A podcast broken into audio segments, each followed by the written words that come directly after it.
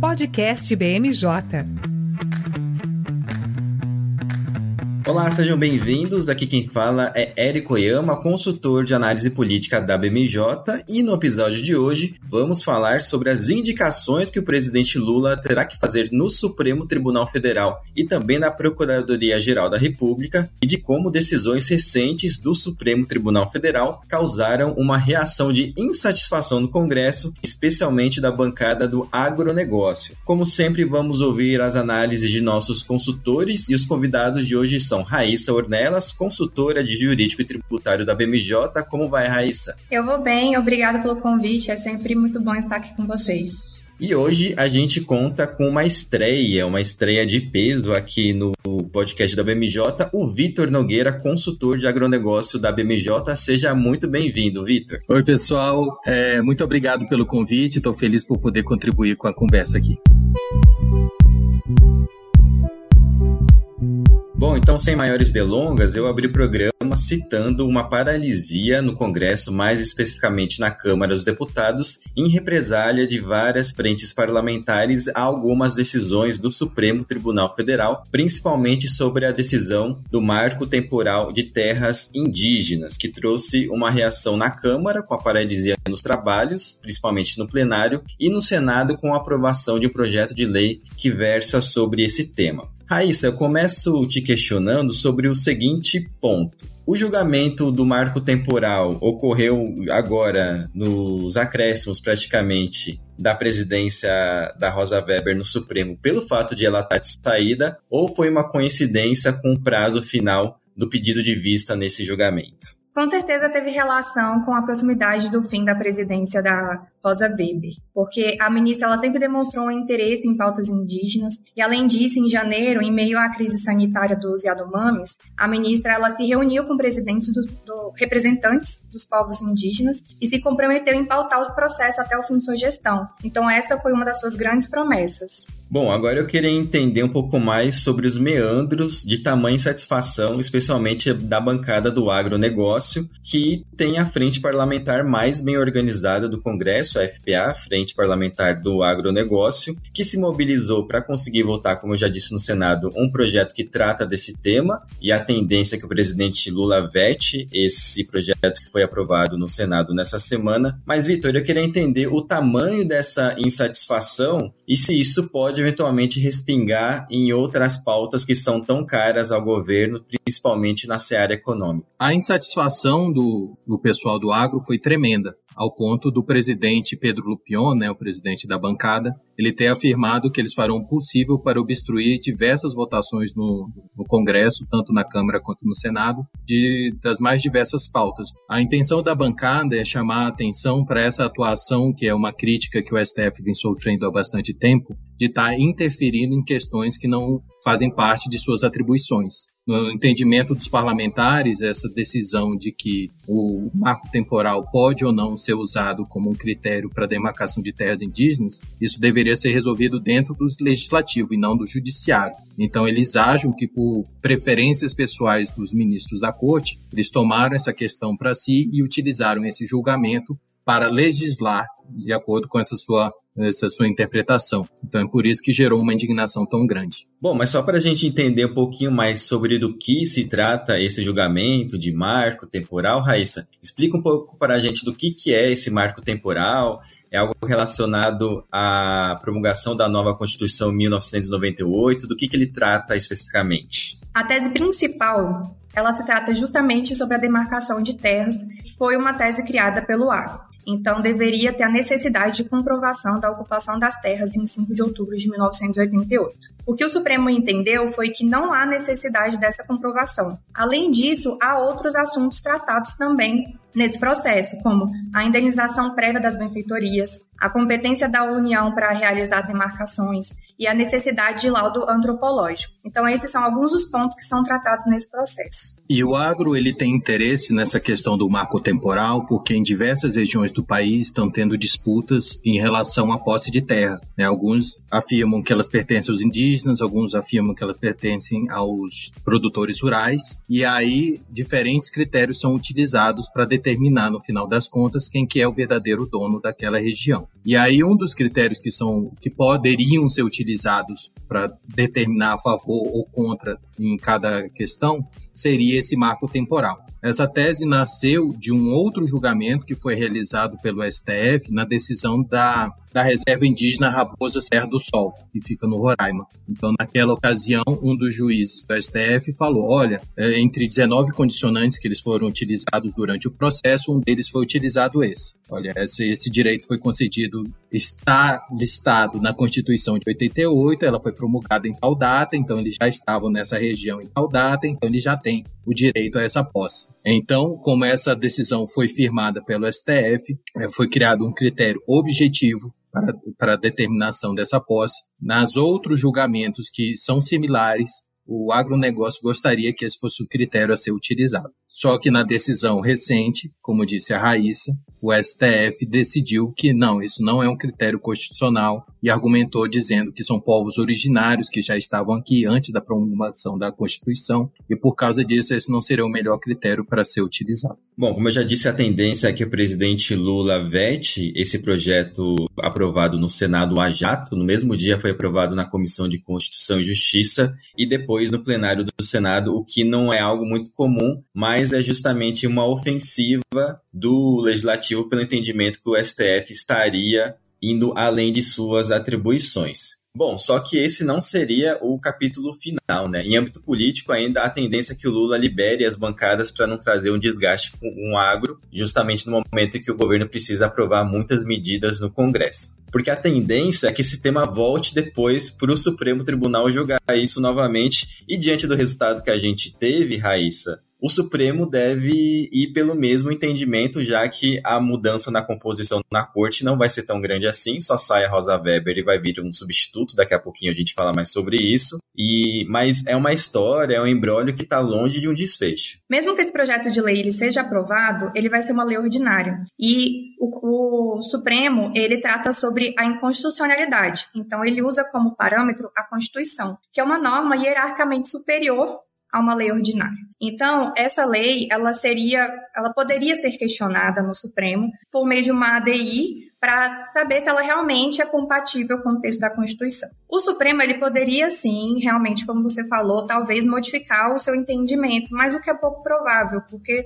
foi quase por unanimidade o julgamento. Então é bem difícil que isso ocorra apesar de existirem casos em que o Supremo mudou seu entendimento. É, levando em consideração essa questão da lei ordinária, algumas pessoas dizem que uma possibilidade que eles poderiam fazer é apresentar uma PEC, né, só que entra em, em, discussão daquilo que a ministra Rosa Weber e a Carmen Lúcia tinham mencionado, que esse direito dos indígenas seria uma cláusula pétrea da Constituição, não é, Raiz? Alguns ministros, eles trouxeram durante o seu voto e a discussão no plenário de que seria se tratava de uma cláusula pétrea, a partir do momento em que eles tratam sobre direito de propriedade. Isso não foi um entendimento unânime entre os ministros, então pode ser que uma PEC seria suficiente. Então não dá para ter certeza qual seria o posicionamento do Supremo nesse sentido. Mas uma PEC, ela teria bem mais força para discutir o assunto do que uma lei ordinária. Uma lei ordinária, a chance dela realmente cair futuramente é grande. Além disso, é importante destacar que a decisão do Supremo, em regra,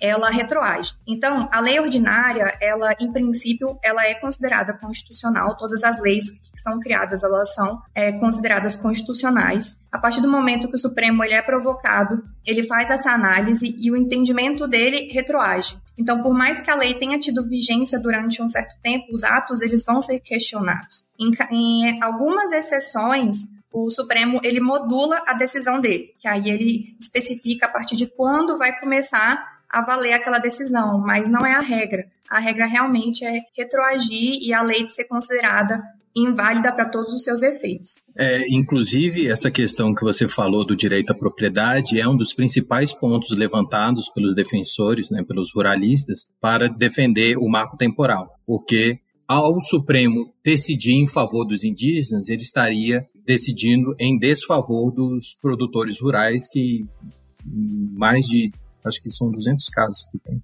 parece que estão julgando 200 casos similares né, em diferentes estados. E aí eles poderiam julgar em desfavor desses produtores rurais, que ter, perderiam é, propriedades e, os investimentos que foram feitos. Inclusive, uma das dos que estão em discussão é a questão da indenização das benfeitorias que foram realizadas na região. Né? Isso também é outro critério que o agro gosta de levantar na, na discussão. Como é que isso vai ser feito, se isso realmente vai ser justo e etc.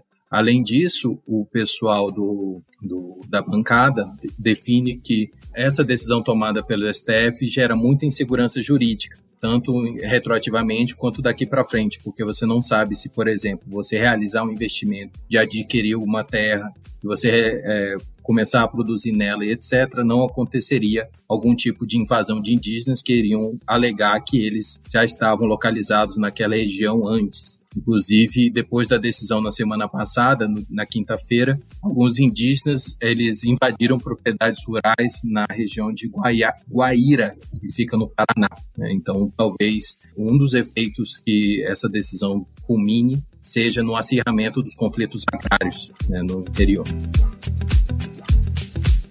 Bom, em um acirramento num relacionamento da bancada do agro com o governo é algo nada bom diante do momento em que o executivo passa um momento chave há dois meses e meio, mais ou menos, do fim das atividades no legislativo e com uma série de matérias que precisam ser analisadas. A gente trouxe essa pauta aqui para o podcast porque ela traz um impacto principalmente na governabilidade né, do executivo nesse contexto. O ministro Fernando Haddad, principalmente, quer aprovar várias matérias que viabilizem o aumento da arrecadação, para, quem sabe, conseguir o déficit zero tão almejado lá para 2024. E para isso é preciso ter uma relação muito azeitada com as principais bancadas lá do Congresso, por isso que esse tópico é acompanhado com lupa pelo núcleo duro do Palácio do Planalto. Para além da, do julgamento do marco temporal da demarcação de terras indígenas, outras pautas delicadas e que afloraram o movimento dos segmentos mais conservadores do Congresso também movimentou o legislativo e tira um pouco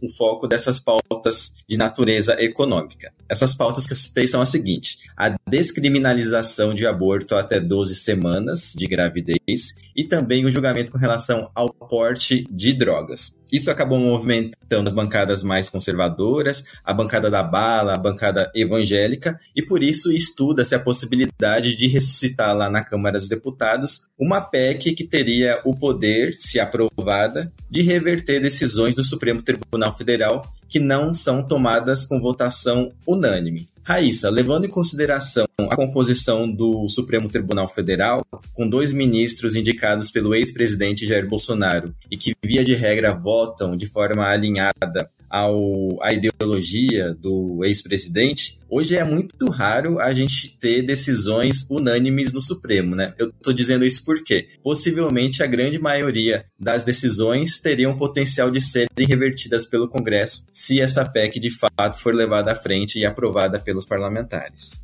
Apesar da maior parte dos ministros serem indicações do governo PT, ainda assim as decisões em casos de grande repercussão, como você mencionou, tendem a ter divergências.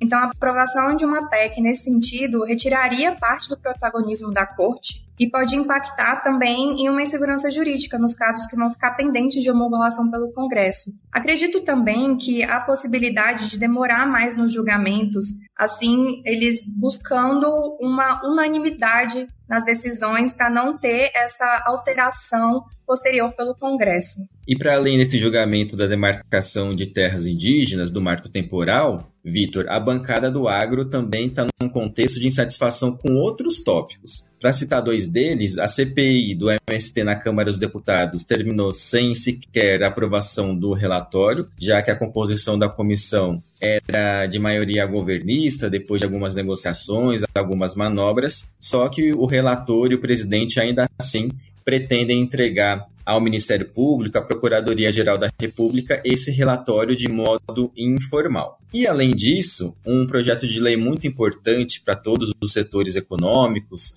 e que o governo tem muita atenção também, que é o projeto de lei de mercado de carbono, ele mais uma vez teve a discussão adiada na Comissão de Meio Ambiente lá do Senado por uma insatisfação justamente da bancada do agro, que tem como porta-voz a senadora Tereza Cristina, ex-ministra do Meio Ambiente, por um motivo muito simples. Esse mercado de carbono vai exigir que as indústrias que poluam a partir de um determinado montante sejam obrigados a fazer uma compensação com outras atividades econômicas que tenham emissão de carbono negativa. E a bancada do agro, agro os, os empresários da agropecuária, são contrários à inclusão dessa exigência de ficar dentro do, do mercado de carbono. Qual que é o tamanho dessa insatisfação, Vitor? É muito grande? Como que estão as negociações? Pelo teor das dos últimos acontecimentos, o setor se movimenta muito, tanto é que já conseguiu dois adiamentos de votação lá na CMA. Érico, é, como você falou, a CPI do MST não teve os resultados pretendidos pelas pessoas que levaram sua criação. Né? Eles queriam realmente levar uma investigação sobre possíveis motivações políticas, sobre possíveis financiadores, etc., levar, inclusive, à prisão de determinadas pessoas, como foi proposto no relatório do Ricardo Salles. Né? Ele chegou a indiciar 10 pessoas que inclui lideranças de movimentos do, como o MST e de outras autoridades. Né? Então, como foi pedido um pedido de vistas e acabou ultrapassando o prazo de duração da CPI e até o momento o Arthur Lira não levou, não deu sinais de que ele vai prorrogar o funcionamento dessa CPI, é possível que fique aquele sentimento de que foi muito esforço, muito trabalho e que acabará dando em nada. Outra coisa é que o assunto também esfriou, né? No começo do governo Lula, as invasões de terra no país, elas, elas rapidamente superaram as ocorridas durante os quatro anos do governo Bolsonaro. Então, quando levando isso em consideração a eleição de Lula e a retomada dos movimentos de invasão, é, gerou toda uma preocupação de que será que essa vai ser a nova norma ou não. E por causa disso, os integrantes da bancada ruralista eles se movimentaram para tentar se contrapor e desgastar o governo utilizando essa essa pauta, né? Mas infelizmente o assunto esfriou e acabou acontecendo isso que você falou. Sobre o mercado de, de carbono, isso sim é um assunto que está mais em voga agora no momento e, e a, a FTA, na figura da senadora Tereza Cristina, tem atuado bastante para evitar de que o agro ele acabe sendo incorporado no mercado regulado. Né? Um dos principais argumentações que eles usam é que o sistema que é utilizado, que é o cap and trade, ele não é o mais adequado para promover a descarbonização da produção agropecuária, especialmente no Brasil, né, que por causa do seu tamanho continental e diversos tipos de biomas e, e de, de clima, a quantidade de emissões que são realizadas e as que são mitigadas, elas não seriam verdadeiramente computadas pelo setor. Então eles acham que seriam injustiçados dessa forma. Por isso que eles preferem ser deixados fora do mercado regulado e inseridos no mercado voluntário.